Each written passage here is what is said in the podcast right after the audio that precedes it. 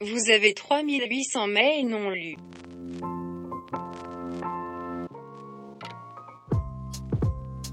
Bonjour à toutes et à tous. Vous écoutez Vivement lundi, le nouveau podcast du temps qui répond aux questions que vous vous posez sur le monde du travail avec des coachs, des psychologues et autres experts. En télétravail, dans un espace de coworking, dans un bureau, sur le terrain, peu importe où nous travaillons, notre métier occupe une grande partie de notre temps mais aussi, bien souvent, de notre esprit. Je suis Julie Egenman, et pour plonger dans le quotidien de votre travail le plus concrètement possible, j'ai décidé de partir de situations fictives, mais proches de celles que vous pouvez vivre. Aujourd'hui, vous êtes une femme.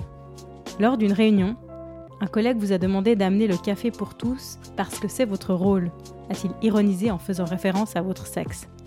Ou alors, vous êtes son ou sa collègue qui a assisté à la scène. Dans les deux cas, vous vous êtes senti mal à l'aise et vous n'avez pas su quoi dire. Alors vous vous demandez comment répondre au sexisme au travail? C'est ce à quoi nous allons tenter de répondre dans l'épisode d'aujourd'hui avec la docteure Caroline Dayer. Elle est chercheuse, formatrice et consultante sur les questions de violence et discrimination en Suisse romande.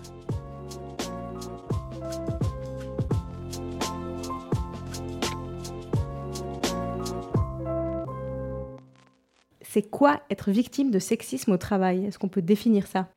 Tout à fait, je pense qu'il faut d'abord se pencher sur le sexisme et ensuite sur le contexte euh, du travail. Le sexisme, il faut vraiment l'envisager comme un système qui va créer et hiérarchiser les soi-disant catégories des hommes et des femmes en postulant que la catégorie des hommes serait supérieure à celle des femmes. Donc le sexisme, il peut se déployer dans le contexte professionnel en lien avec l'inégalité salariale, par exemple. Là, on est sur une discrimination. C'est-à-dire qu'on va faire un traitement inégal en fonction d'un critère qui est complètement injustifiable. Est-ce que vous avez des exemples de sexisme euh, habituel, commun, qu'on peut vivre au travail? Alors, une des formes les plus récurrentes du sexisme, c'est vraiment la remarque sexiste. C'est-à-dire que sous couvert de plaisanterie, euh, des personnes vont vraiment faire des remarques désobligeantes. Elles peuvent bien sûr porter sur des caractéristiques liées à l'assignation au sexe d'une personne, à son comportement, à sa manière de bouger ou de parler. Il y a aussi beaucoup le fait que les femmes, elles seraient moins compétentes. Là, c'est aussi une forme euh, de sexisme. Il y a euh, des blagues salaces, mais ça peut être aussi toute une myriade hein, d'injures hein, qui commencent par exemple par P ou par S. Donc ça, c'est vraiment euh, des termes très fréquents. Il y a aussi beaucoup la question de, des propositions indécentes mais aussi sous le ton euh, de la rigolade. Et puis aussi, il y a euh, des remarques de bon, ben, euh, si tu pouvais aussi me faire un petit café au passage, ce serait super. Donc c'est tout un mélange en fait de remarques qui ont en commun de dévaloriser la personne et de partir du principe que c'est tout à fait logique qu'elle fasse ce qu'on lui demande, alors que comme on disait, on est vraiment dans un, un rapport d'asymétrie. Et face à des accusations de sexisme, certains répondent souvent qu'il s'agissait simplement d'une blague, qu'il ne faut pas se vexer, qu'on ne peut plus rien dire cette fameuse phrase. Pourquoi une blague sexiste, c'est pas juste une blague? Une blague sexiste n'est pas juste une blague parce que d'une part, les violences verbales, comme je viens de le dire, ce sont des violences. Et finalement, bah, les violences, euh, elles ont des effets, elles ont des impacts sur les personnes. Et puis, d'autre part, c'est pas juste une blague parce que euh, ça tombe sous le coup de la loi, même quand c'est pour rire. Donc moi, j'ai la position inverse des personnes qui disent que c'est de la censure, etc. Moi, vraiment, je pense que c'est cette différence aussi, par exemple, entre la liberté d'expression et l'incitation à la haine, si on prend un autre euh, registre d'exemple. Donc, bien sûr, rire, impeccable, aucun souci. Faire des blagues, bien sûr, mais à partir du moment où ce n'est pas à caractère dévalorisant, puisque là, on est vraiment en train de tomber dans quelque chose qui est problématique. Est-ce qu'une blague sexiste, c'est déjà du harcèlement? On peut le dire comme ça? Alors clairement, dans la loi, la remarque sexiste, c'est déjà du harcèlement sexuel. Par exemple, deuxième chose qu'on entend après le on ne peut plus rien dire, il y a le on ne peut plus draguer et on ne peut plus prendre l'ascenseur avec ces personnes. Donc quand on parle de harcèlement sexuel, comme on l'a dit, hein, il y a les remarques sexistes, mais ça peut être aussi toute proposition indécente. Ça peut être la présentation ou le partage de matériel pornographique. Ça peut aussi être des attouchements non désirés, des viols, des tentatives de viol. Donc, ce qui y a au cœur du harcèlement sexuel, c'est que c'est à connotation sexiste ou sexuelle, et puis que du coup, il y a une absence de consentement. C'est vraiment ça le problème central. Donc, ce qui va être intéressant euh, de regarder, c'est pas tellement la présence des remarques sexistes qui sont là de manière omniprésente, mais plutôt la manière dont elles sont gérées et traitées. Parce que dans certains contextes, les personnes vont plus ou moins réagir par rapport à ce type de propos, et dans d'autres, pas du tout. Qu'est-ce qui fait qu'on réagit ou qu'on ne réagit pas quand on est victime de sexisme? Ce qui est compliqué dans le milieu du travail, dans un premier temps, c'est déjà le fait que les personnes, elles ne sont pas forcément informées. Donc la première chose essentielle à faire, c'est que c'est du devoir de l'employeur ou de l'employeuse de faire en sorte que tout le monde soit au clair sur ces questions. C'est clair que c'est très compliqué de réagir si on n'est pas au courant euh, qu'on est protégé par rapport à ça. Et l'autre point, quand on est directement la cible de sexisme, des fois c'est très compliqué de réagir quand on est dans des configurations hiérarchiques. Parce que les personnes vont toujours se demander quelles vont être les répercussions voire les représailles, si elles osent dire non face au sexisme. Par contre, si on est témoin, s'il y a la possibilité de réagir à chaud sur le moment, c'est toujours très bénéfique parce que ça montre que ce qui est en train de se passer est inadmissible. Et ça casse le rythme d'une situation. Par exemple, ne pas rire à des blagues salaces, c'est déjà une manière de ne pas participer à l'effet de groupe souvent qui existe.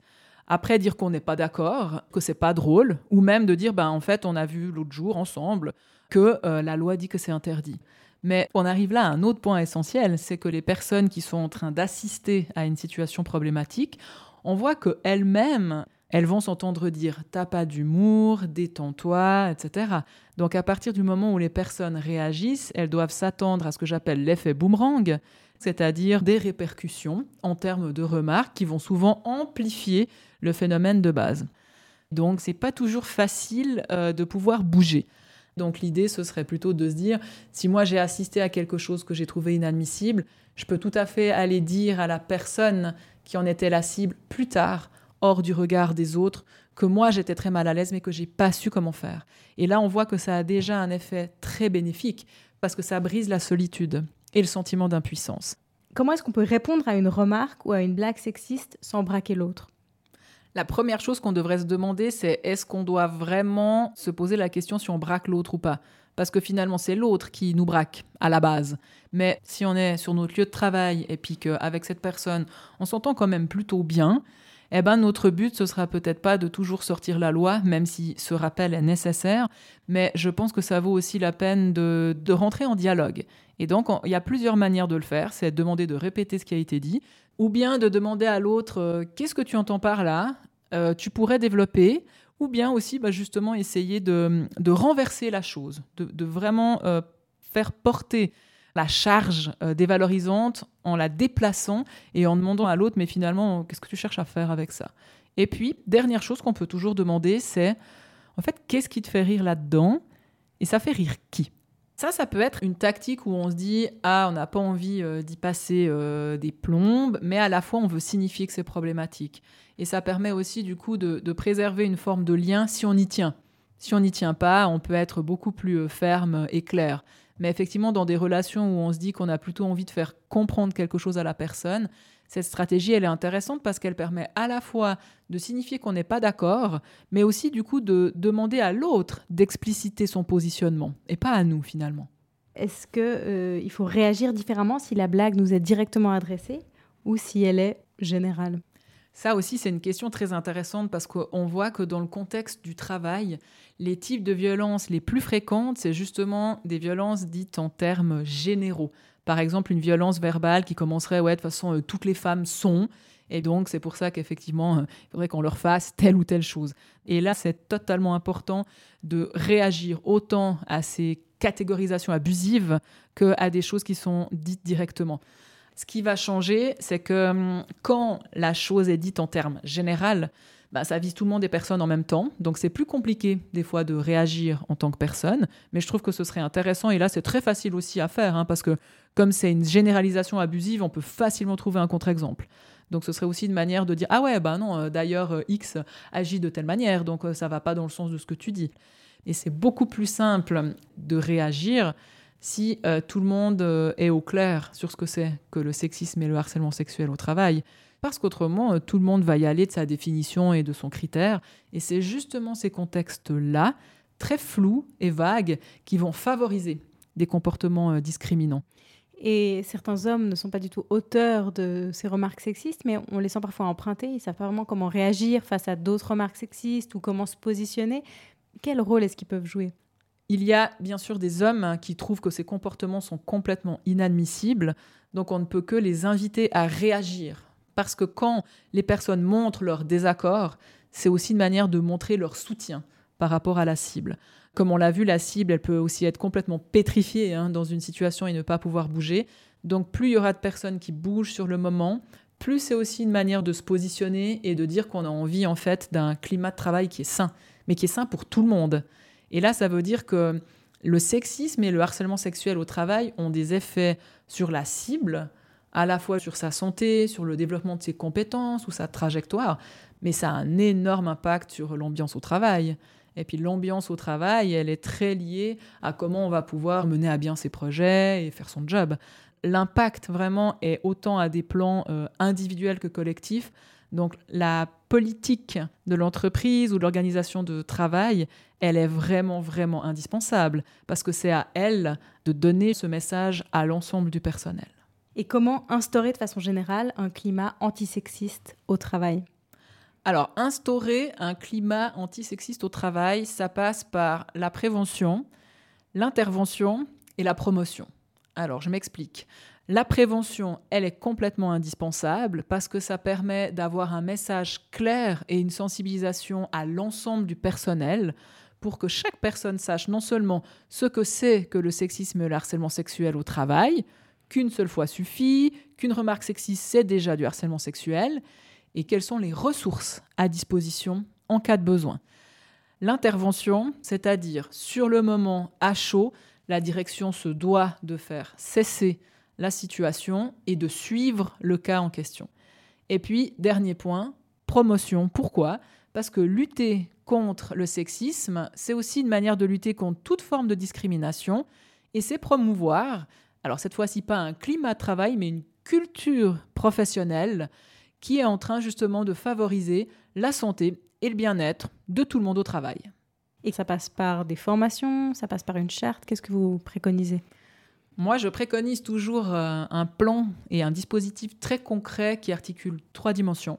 La première dimension, c'est vraiment la dimension institutionnelle, c'est-à-dire la politique du travail, du contexte en tant que tel. Ça passe par des chartes qui sont claires et qui sont concrètes. Ça passe par la formation des RH, des personnes de confiance et des cadres, parce que là, ces personnes ont une responsabilité légale par rapport à ce qui se passe. Et toute cette couche plus, euh, on va dire, structurelle et institutionnelle, elle doit être vraiment portée par la direction. Arrive après la deuxième dimension, qui est plutôt une dimension euh, collective et de culture professionnelle, c'est de donner justement donc les outils de clarification à l'ensemble des personnes pour identifier les situations et à ce niveau-là aussi, c'est que chaque personne doit être au courant de quelles sont les ressources à activer et à mobiliser en cas de problème. Et après arrive la dernière dimension, qui est la dimension individuelle, où si les personnes ont ce cadre très clair et puis des outils très concrets, peuvent du coup se positionner en cas de, situation. Est-ce qu'il faut s'adresser à la hiérarchie si on est victime de sexisme au, RH ou est-ce qu'il faudrait régler dans un premier temps plutôt le problème avec la personne concernée? Par rapport à cette question, ça va vraiment dépendre euh, de la situation. Admettons qu'il y a euh, justement une remarque sexiste qui a été faite, euh, on connaît le collègue par exemple, et puis on va lui dire écoute là t'es vraiment pas drôle, et tu sais très bien pourquoi. Et ça peut tout à fait être compris, entendu, puis on passe à autre chose. Ça c'est très différent que d'avoir une forme de harcèlement sexuel où la personne va vraiment créer l'asymétrie, et là effectivement il faut que chaque personne au sein de son contexte de travail, sache à qui s'adresser. Donc, dans un premier temps, la personne doit pouvoir s'adresser à l'interne pour justement poser ce qu'elle a vécu et être accompagnée. Et par rapport à ce processus-là, c'est très important que la personne, elle soit entendue par des personnes formées, parce qu'elle a peut-être des fois juste besoin de parler, de poser le cas, ou d'avoir des possibilités d'être réorientée à l'interne ou à l'externe en termes de ressources, ou des fois, elle aura envie de porter plainte. Donc là, on voit que un des enjeux, c'est vraiment la formation des personnes euh, clés qui doivent recevoir ce genre de cas et ensuite les accompagner. parce qu'on a aussi vu des personnes qui allaient voir soit la, personne des RH qui était en charge de ces aspects-là, par exemple, et puis ben, cette personne, euh, des fois, fait exactement ce qu'il faut éviter, c'est-à-dire qu'elle va banaliser et minimiser. Donc il est essentiel de former les cadres et les personnes dans les RH qui sont identifiés sur ces questions, parce que ces personnes, elles ont un rôle particulier à jouer. Et l'autre point que je voulais aussi mettre en évidence, c'est que très souvent, quand les cas sont avérés, les personnes regrettent que finalement la direction ne prenne pas des sanctions qui devraient être appliquées. Donc on a un gros enjeu actuellement, c'est admettons, on invite les personnes à parler, on crée un dispositif et des espaces sécures pour que les personnes puissent le faire, mais il n'y a rien qui suit. Et un autre enjeu dont on parle beaucoup trop peu, c'est comment aussi on va soigner leur retour au travail. Parce que très souvent, hélas, les personnes qui en sont la cible, c'est elles hein, qui vont se mettre en arrêt euh, maladie parce qu'elles ont vraiment un impact très fort sur leur santé. Et puis, ben, du coup, il y a souvent un impensé du retour au travail qui est vraiment pas du tout évident. Et est-ce qu'une médiation, ça peut être une solution euh, dans un cas de sexisme euh, au travail? La question de la médiation est récurrente parce que c'est un outil pertinent pour plein de situations. Par exemple, les conflits. Mais les conflits, ça veut dire que chaque personne a droit à la parole, chaque personne peut s'extraire euh, de la relation quand elle veut, alors que dans le sexisme et le harcèlement sexuel, on a affaire à une asymétrie. Et cette asymétrie-là, elle fait que la cible peut très difficilement se défendre seule et n'a pas la possibilité de s'extraire de la dynamique qui est en train euh, de la prendre au piège. Donc, si comme outil, on propose une configuration qui va valider, entériner ou légitimer cette asymétrie, c'est très problématique. Donc concrètement, on va toujours se baser sur les besoins de la cible et de prime abord, on ne va pas proposer une confrontation avec la personne en question parce que ça signifierait qu'on valide cette asymétrie. Parfois, on est victime de sexisme euh, de façon très subtile, pas de blague, pas de remarque, mais on sent qu'on a moins de crédibilité sur un dossier, euh, qu'on est moins considéré. C'est très difficile de savoir si c'est vraiment le cas. Est-ce qu'on peut agir dans un cas comme ça? Oui, sur ce type de question, moi je propose toujours d'utiliser euh, l'idée de double standard. C'est quoi le double standard? Ce serait de se dire, ben voilà, admettons, euh, il y a un nouveau euh, dossier à traiter, on l'attribue à un homme ou une femme en fonction de quels critères. Et effectivement, on va voir des formes de sexisme au travail où on va voir que telle tâche ou tel dossier ou telle responsabilité va systématiquement être attribué à un homme et pas à une femme. Donc le double standard, c'est vraiment dans la même situation, est-ce qu'on traite de la même manière un homme ou une femme? Et ça, effectivement, c'est beaucoup plus compliqué parce qu'il n'y a pas forcément un geste ou un propos, mais c'est tout autant problématique puisqu'on revient au fait de dévaloriser une personne ou de ne pas lui donner le même traitement égalitaire. Donc là, on a aussi justement euh, une nécessité d'identifier ce genre de situation. De dire, euh, mais finalement, est-ce que c'est toujours la même personne qui fait un certain type de tâche? C'est toujours aux mêmes personnes qu'on donne des responsabilités ou pas? Puis de se poser la question, est-ce que justement euh, l'assignation à un sexe, c'est ça qui fait foi ou non? Parfois, on a aussi contact avec des clients dans le cadre du travail qui peuvent aussi se permettre des remarques sexistes. Là, comment est-ce qu'il faut réagir? C'est nécessaire de mettre en évidence que quand on parle de sexisme et de harcèlement sexuel au travail, la clientèle fait aussi partie de ces cas de figure. On pourrait avoir tendance à penser que la clientèle, c'est hors du lieu très physique, euh, du bureau ou du lieu de travail, mais pas du tout. La clientèle n'est pas exempte de respecter la loi. Ça, c'est le premier point. Puis après, il y a toujours la pratique. Dans la pratique, euh, il y a deux solutions. Il y a le fait euh, individuellement de dire euh, écoutez, je trouve que c'est pas adéquat ce que vous dites ou la manière dont vous agissez, mais dire sur quoi concrètement. Comme ça, c'est pas ah, de manière générale, c'est vous prenez l'exemple concret qui vous vous interpelle et puis vous dites simplement bah, je trouve que c'est pas adéquat. Donc ça, c'est la, la première chose, c'est si c'est possible de le signifier. Et puis la deuxième chose, si c'est tendu, Là, ben, c'est du coup de nouveau la politique euh, de l'entreprise ou l'administration qui doit rappeler ce cadre-là et qu'il est aussi totalement valable par rapport à la clientèle. Et on vit une situation très particulière avec beaucoup de télétravail. Est-ce que c'est un cadre qui permet moins de sexisme et comment réagir quand on est victime de sexisme à distance?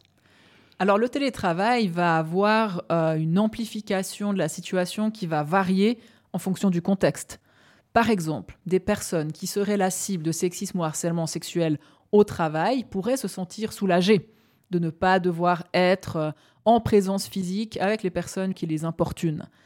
Mais à contrario, on peut aussi avoir une augmentation de l'utilisation des nouvelles technologies pour faire preuve de sexisme et de harcèlement sexuel. Donc on voit que ça va vraiment varier en fonction des contextes et que du coup l'aspect cyber des nouvelles technologies va souvent amplifier un phénomène. Par contre, le seul point positif dans ce type de configuration, c'est qu'on peut garder des captures d'écran. Donc tout courriel à garder, euh, photos, messages, tout ça, ça constitue aussi des éléments très concrets. Tenir un journal est aussi une solution très concrète et pertinente. Ça permet de dire dans tel lieu, à telle date, telle personne m'a dit ça ou a fait ça. Et là, c'est de nouveau sur les, épaules de la cible que repose ce travail, mais à la fois, c'est complètement essentiel pour pouvoir justement aussi euh, contextualiser les actes. Il y a des chefs d'entreprise qui trouvent compliqué de mettre en place une politique autour des questions du sexisme, euh, qui ne comprennent pas très bien l'intérêt, qui n'en saisissent pas toutes les dimensions. Qu'est-ce que vous leur conseillez? La première chose que je conseille, c'est vraiment de s'appuyer sur les bases légales. Parce que c'est une entrée qui est partagée, qui est partageable. Du coup, ça, ça sert autant au personnel que euh, aux responsables. La deuxième chose euh, que je soulève souvent à la fois et dans mes recherches ou mes formations, c'est qu'en fait, euh, tout le monde a y gagné. Parce que ça veut dire que lorsqu'on essaye vraiment de prendre au sérieux cette question des violences et des discriminations au travail d'une part, on est aussi en train de prendre au sérieux la santé et le bien-être au travail d'autre part. Parce que les conséquences sur la personne, elles sont vraiment euh, multiples. Hein. Ça peut être des insomnies, des maux de ventre, des aspects psychosomatiques extrêmement violents, répétés et insoutenables. Il y a le fait que la personne va pas se sentir en sécurité, c'est qu'elle va toujours se demander ce qu'elle peut dire ou pas, ce qu'il faut qu'elle fasse ou non. C'est-à-dire que les personnes, elles ont comme une épée suspendue au-dessus de la tête et puis elles savent jamais quand elle va tomber. Donc, ça crée un climat anxiogène, voire hostile. Et je sais que cet axe, il parlera plus à certains ou certaines responsables parce qu'il y a cette prise de conscience. Mais pour amener à cette prise de conscience, il faut aussi souvent montrer les répercussions qu'ont le sexisme et le harcèlement sexuel au travail sur les individus, sur le climat et l'environnement de travail. Et puis, la dernière chose aussi que je dis très souvent, c'est que c'est un enjeu de culture professionnelle. Quelle est la culture professionnelle que vous avez envie, vous, de porter, d'insuffler et d'incarner? Donc c'est vraiment dans la pratique même que les choses vont se jouer et ces pratiques ont le devoir d'être non discriminantes.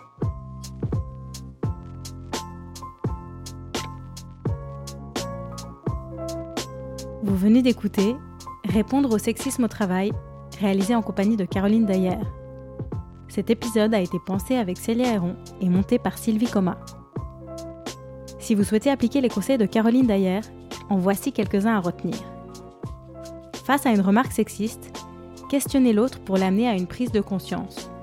Demandez-lui par exemple ce qu'il entend par là ou s'il pourrait développer. Réagissez si vous êtes témoin d'une blague sexiste. Ne pas rire et dire son désaccord permet de casser l'effet de groupe. Si vous n'y arrivez pas à chaud, manifester votre soutien plus tard à la personne visée permet déjà de briser sa solitude. Si vous êtes employeur, formez et informez vos collaborateurs de façon à ce que chacun sache concrètement ce qu'est le sexisme et ce qui est problématique. C'était le dernier épisode de la saison 1 de Vivement lundi. Merci d'être toujours plus nombreux à nous écouter. Si vous vous posez d'autres questions sur le monde du travail, n'hésitez pas à m'écrire à l'adresse julie.eigenman.letemps.ch. Eigenman s'écrit E-I-G-E-N-M-A-2-N. À bientôt!